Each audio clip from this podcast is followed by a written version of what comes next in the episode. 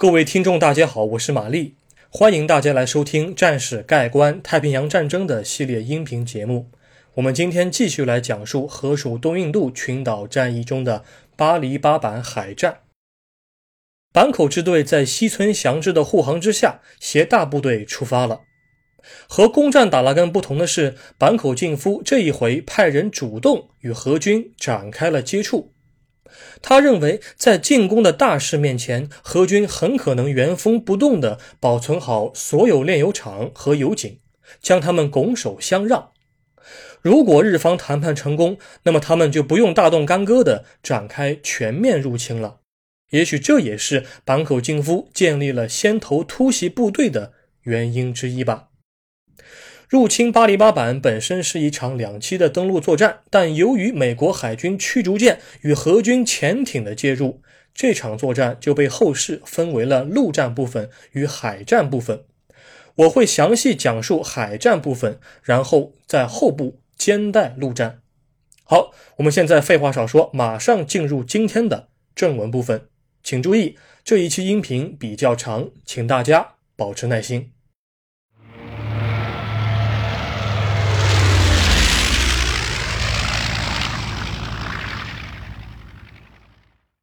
谁都无法阻止日军舰队，潜艇和空袭的围追堵截没能抵挡住进攻的步伐。坂口支队在攻占达拉根之后，并不只是单单收获了油田和机场，当地石油公司的工人和雇员也被日军充分的利用和吸收。巴塔维亚石油公司达拉根支部的一位雇员表示，自己愿意和日军展开合作。只要日军在自己修复达拉根油田的时候赏口饭吃，那么许多事情都是可以好好商量的。修复油田仅仅是他的一部分工作罢了，而他还要完成坂口敬夫交给他的艰巨任务。坂口敬夫本人在得到海军的同意之后，便下令组成了一个秘密的谈判队伍。这个谈判队伍由这位雇员。两位被捕的荷军军官和三位日军翻译组成。组建这个谈判队伍的目的，很可能是为了让未来的作战行动能够更加轻松，减轻一些负担。如果荷军答应日方的条件，把巴黎巴板的油田完整无缺地交给日军，日方就保证不会舞刀弄枪。一九四二年一月十六日。秘密谈判队伍搭乘一艘荷军的小艇“帕西法尔号”出发了。四天之后的一月二十号，一架荷军的道尼尔二十四飞艇 X 二十一号发现了这一艘驶往巴黎巴板的小艇。飞艇减速后便停在了小艇旁边的水面上，并且捎走了两位荷军军官，他们将负责传话给巴黎巴板的驻军总司令胡根班德。胡根班德随后拒绝了日军的条件，何军也拒绝把这两位军官交还给日军。于是，三位日军翻译就在一月二十三日回到了自己的部队中。我们可以发挥想象啊，这两位何军军官回到友军队伍之后，一定会得到战友们的双重接待。一方面，何方守军要拼命地从这两位军官的眼睛和耳朵里搜集日方的军力情况。啊！你们看到了什么呀？听到了什么呀？有多少部队呀？空中有多少飞机呀？等等啊！另一方面，何军又不得不审查和监视这两位何军军官的一举一动。谁知道这两位仁兄现在是在给谁干活呢？而日军方面在等待谈判结果的时候，也没有闲下来。坂口敬夫或许发现了，没有当地人带路，就算是再敏锐的部队，也会在丛林里迷路。在入侵达拉根岛的过程当中，拖延战斗效率的，就是在丛林中散步的部队。于是，坂口敬夫找来了两位当地警察，命令他们完成三大任务：第一，侦查巴黎巴板的荷军驻防情况；第二，在未来的入侵行动中发出信号。三，给日军突袭部队充当丛林向导。除了做当地人的思想工作之外，混成第五十六步兵团还进行了夜间登陆训练。他们将夜间冲击滩头的小舟安装上红树林的枝叶，这样一来，简易的伪装网就做成了。日军的驱逐舰也在登陆演练的过程中不断调试支援炮火的距离，以确保自己的探照灯能给地面部队提供照明，但同时又不会过分高调，吸引何方炮兵的注意。训练时间充足可以说是日军未来制胜的关键因素之一，但是进攻时间一拖再拖，也绝不会给日军带来任何的优势。本来日军打算在一月十六号出发，但是由于航空兵部队要支援西里比斯岛的入侵行动，因此他们就只能够等到一月二十一号了。在等待出发的这几天中，何军却采取了行动。一月十八日，胡根班德的手下破坏了巴里巴板的重要设施。破坏小组在干完事后，立即撤回到了沙马林达。然而，巴里巴板的油井摧毁的不够彻底啊，只有输油管道、油库和装卸码头遭遇到严重破坏，炼油厂和油井没能够完全的摧毁。三天之后，也就是一月二十一号的傍晚，西村祥治指挥的护航部队与搭载地面部队的运输舰队从达拉根岛出发了。他们以八节的航速南下，并于次日进入望加西海峡。然后，问题就来了。日军首先遇到的问题是航空兵部队。一月二十二日，驻达拉根岛的第二十三航空战队报告。由于二十二号和二十三号两天阴雨连绵，机场无法起降飞机，因此入侵巴里巴板的舰艇编队将不再有战斗机进行护航。舰队好不容易耐下心来等待达拉根的部署，之前等待的原因之一就是希望航空兵能够在未来作战中就位，结果出发第二天就泡汤了。当天晚上八点，舰艇编队穿过了赤道，并继续向南航行。然而，他们的踪迹却已经暴露。正在海域内巡逻的美军潜艇“狗鱼号”首先发现了日方的舰艇编队，他立即与另外一艘潜艇“鲟鱼号”取得联系，因为日方船队正在向“鲟鱼号”的位置靠拢。“鲟鱼号”的声呐在成功捕捉到目标之后。便主动上浮，朝驱逐舰海风号打出了四枚鱼雷。美军舰员貌似听到了两声爆炸，但是从日方的记录来看的话，鱼雷似乎是无一命中。日军的驱逐舰马上发现了美军潜艇，随即向水中投放了深水炸弹，但鲟鱼号运气不错，成功的溜走了。发现日军踪迹的不仅包括美军的潜艇，美方的水上飞机也在当天看见了日军编队的南下。当时间进行到一九四二年一月二十三日的下午的时候，日方的船队再次遭遇到盟军的进攻。下午十五点二十五分，河属东印度皇家陆军航空兵第五大队第二中队和第三中队的飞机对日军舰艇编队展开了空袭。九架 B 十轰炸机在二十架水牛式战机的护航之下，朝日军船队投放了航弹。在空袭中，陈神丸号运输舰被击伤，运输舰南阿丸号的燃油被航弹引爆，因此日方编队就把它给抛下了。值得一提的是，核军潜艇 K 十八号可能也加入了打击队伍。日方的驱逐舰江风号本来要进行防空任务，结果他被迫去执行反潜任务了。只是说何方的 K 十八号潜艇没有形成任何可见的战果而已。虽然空袭和潜艇的拦截都已经比较迅速了，但这却无法阻挡日方南下的步伐。当天晚上，日方的舰艇编队终于来到了预定的登陆地点。如果咱们参考一下美方、荷方和日方的三方记录的话，我们就能够得出这么个结论：当天晚上的作战行动可以说是水火不容。这里的水指的是登陆地点风浪很大，头顶上空的乌云遮盖了月光，这对于日方转移部队和侦察周遭水域皆为不利；而火指的是附近的火光。因为胡根班德已经下令执行焦土政策，已经被点燃的输油管道和油库，以及之前被燃油引爆的南阿丸号，给日军带来了天然的夜间照明，但同时却给盟军也开了绿灯。这里的绿灯指的是火光将日方舰艇的剪影照的是一清二楚。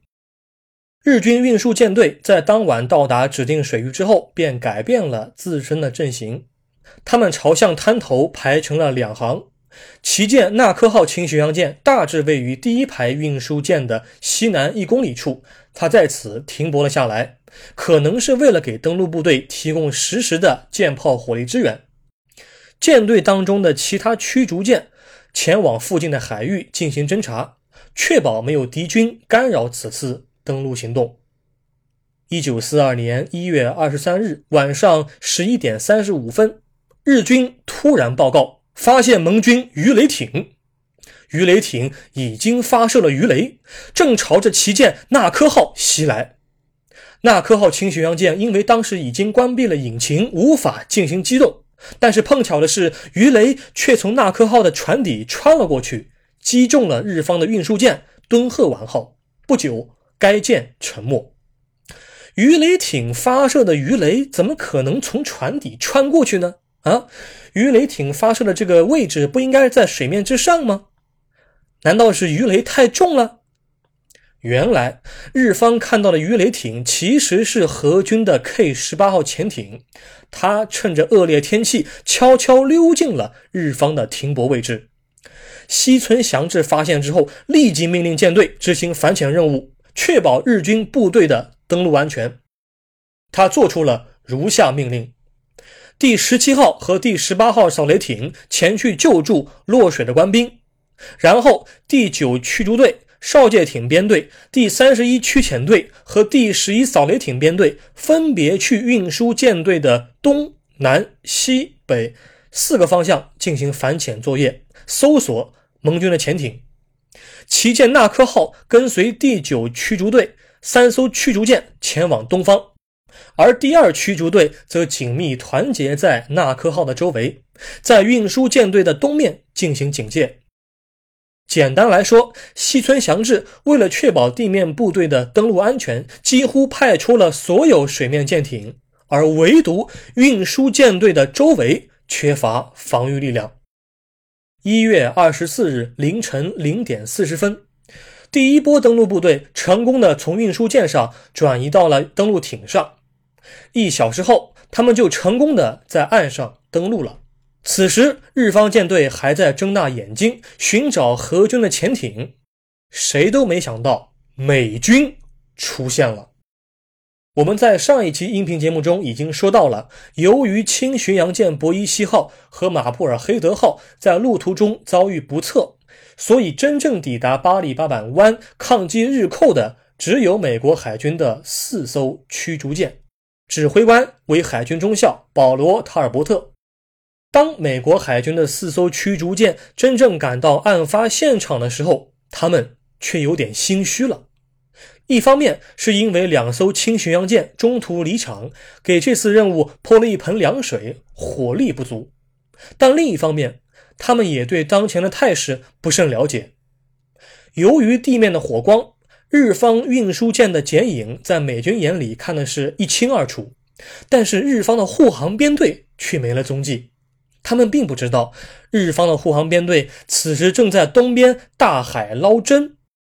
摆在他们面前的的的确确是十几艘裸奔的运输舰队。面对这突如其来的肉丸们，美军还是决定谨慎一点。当天凌晨三点十六分。美军驱逐舰队从南面偷偷接近运输舰队，以单路纵队的阵型，一次性打出了十枚鱼雷。运输舰安静地停放在海面上，日方的注意力全部都放在了怎么上岸，根本没有在意自己的背后正在被人捅刀子。但奇怪的是，这十枚美方的鱼雷全部错过了目标，无一命中。哎呀，第一波齐射太冲动了。而且可能是为了确保自身的机动性，以应对可能到来的日方护航编队，四艘驱逐舰确实航速过快，捅刀子的时候啊，还没有调整好呼吸，一出手，扑空了。不过美军请千万不要着急，此时的日军还没有反应过来，驱逐舰们还有时间。在第一波进攻结束之后，塔尔伯特命令驱逐舰们再次调转船头，准备进行第二波攻击。这一回，他们选择慢慢来。三点二十五分，日军第十五号扫雷艇在巡逻时发现了美方的舰队。他一开始以为是自己的舰艇“纳科号”，但数了一数舰船数量是四条。与之前东进的反潜舰队对不上号啊！直到美方的鱼雷袭来，他成功的规避之后，这才确定是盟军的舰艇。一时间，日方的报告像当天的海风一样，掀起了不小的波澜。三点三十分，打头的美方驱逐舰波普号率先击沉了一艘日方运输舰须磨浦丸号。紧随其后的是约翰福特号，向多艘运输舰发射了数枚鱼雷，主炮和鱼雷一共加起来击中了运输舰球磨川丸号十次。但是该舰命大，受了轻伤之后竟然敢反攻，并没有沉没。鱼雷倒是在当天晚上三点四十五分击沉了另外一艘舰无竹丸号。美方的另外两艘驱逐舰帕洛特号和保罗琼斯号向日方的运输舰成神丸号补刀，在三点三十五分将其成功的击沉，并追击第三十八号哨戒艇。第三十八号哨戒艇紧急规避美方的鱼雷，并开始朝南方脱离战斗。此时，正在第三十八号哨戒艇左舷处的第三十七号哨戒艇还没有反应过来。以为自己看到的是旗舰纳科号，结果美军的鱼雷就送给了麻痹大意的第三十七号哨戒艇，该艇不久之后便搁浅了。正在南面巡逻的第三十六号哨戒艇，在三点五十分发现西北方两公里处有一条形似纳科号的舰艇。但他同时也发现，这条舰好像正在朝自己开火。哎，这显然不是自己人。那到底是怎么回事呢？受了惊吓的第三十六号哨戒艇还是打算和西村祥治通报一下状况。他在临近四点之时，告诉纳科号，在运输舰队的南面发现敌军四艘巡洋舰。接着，西村祥治回电了，说：“你认错了。”那是第二驱逐队的四艘友军驱逐舰。第三十六号哨戒艇回复说：“不对呀，舰艇有四条烟囱啊。”西村祥治在收到这则消息之后，可算反应过来了，于是便率旗舰纳科号和第九驱逐队立刻折返。但是此时的美军却已经打算离场了。为什么西村祥治仅凭四条烟囱就足以推翻自己原先的判断呢？为什么日方的舰艇总是把美舰辨认成自己的旗舰纳科号？难道他们不知道纳科号应该在东面反潜？西村祥治不是在之前交代过命令了吗？以上这些问题都和“烟囱”两个字有关。啊，跟各位解释一下，纳科号轻巡洋舰和四艘美军驱逐舰的唯一共同点就是它们都有四根烟囱。美军驱逐舰是克莱门森级，纳科号是川内级。纳科号的烟囱高低还有一些区别，但克莱门森级的烟囱似乎都是同一海拔。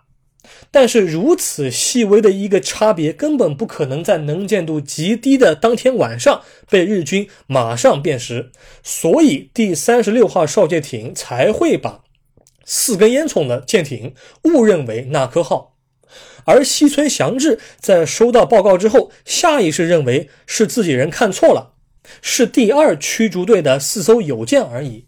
但是，当第三十六号哨戒艇报告自己看到的舰艇都具有四根烟囱的时候，西村祥之发现情况不妙了。因为第二驱逐队的驱逐舰“春雨号”“西利号”“春雨号”“五月雨号”都属于白鹭级啊，白鹭级驱逐舰只有两根烟囱，而编队中包含四根烟囱的舰艇只有自己的纳科号。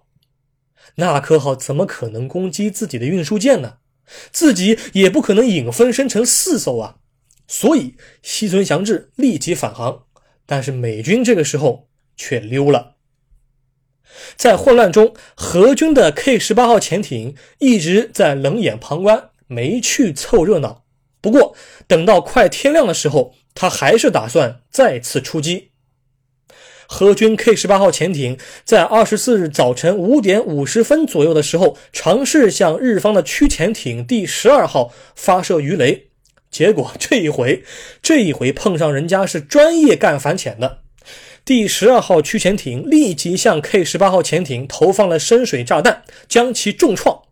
不过还好，K 十八号还算命大，成功的回到了泗水进行返修。美军驱逐舰在夜袭之后，则立即向南脱离，与之前引擎故障的马布尔黑德号会合，就立即返航了。此次美军的夜袭加上荷军潜艇的偷袭，一共击沉了四艘日方的运输舰和一艘哨戒艇。但是，由于在夜袭之前，日方地面部队已经基本完成登陆作业，因此本次夜袭只给日方造成了八十余名地面部队官兵的死伤，盟军无法真正阻止日方攻占巴黎巴板。那么，有关巴黎巴板海战中各方的得失评点，我会将其整合到一期比较长的音频当中。在那一期音频当中，我会对河属东印度群岛战役当中的所有海战做一个综合性的评价。相关内容不在本期的讨论范围之内。好，现在海战部分就姑且告一段落。我们现在来概略性的讲一讲陆战部分。当一月二十四日的白天到来之时，何方的轰炸机对运输船队展开了空袭。但是，由于天气好转，对日方航空兵来说也是重大利好。因此，有了驱逐舰防空作业和战斗机的护航，何方的轰炸机并没有给运输船队造成较大的损伤。相反的，已经上岸的日方突袭部队在二十四日白天一直很低调、很安全的前进。他们在二十五号天亮之前，成功的占领了附近的机场。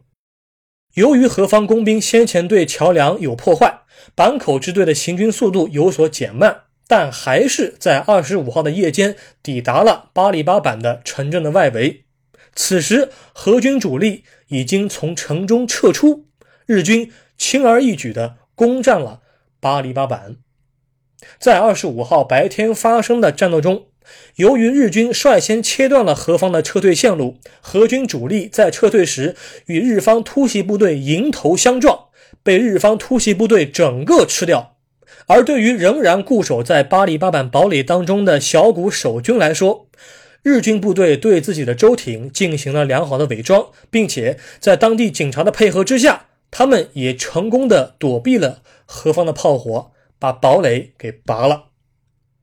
二十六号。日军部队开始扫荡周边的村落与丛林，关押被俘的何方守军，并开始着手修复被何军先前损坏的输油管道、油库和装卸码头。机场也开始再度运作。他们不久之后就会开始展开对班加马星和爪哇岛的入侵行动了。好，各位听众，感谢你收听这一期的音频节目。我会再花几期节目的时间来讲一讲发生在巴利巴板北部的沙马林达之战和西部的班加马星之战，这样便可以结束婆罗洲的战事了。我们下一期再会。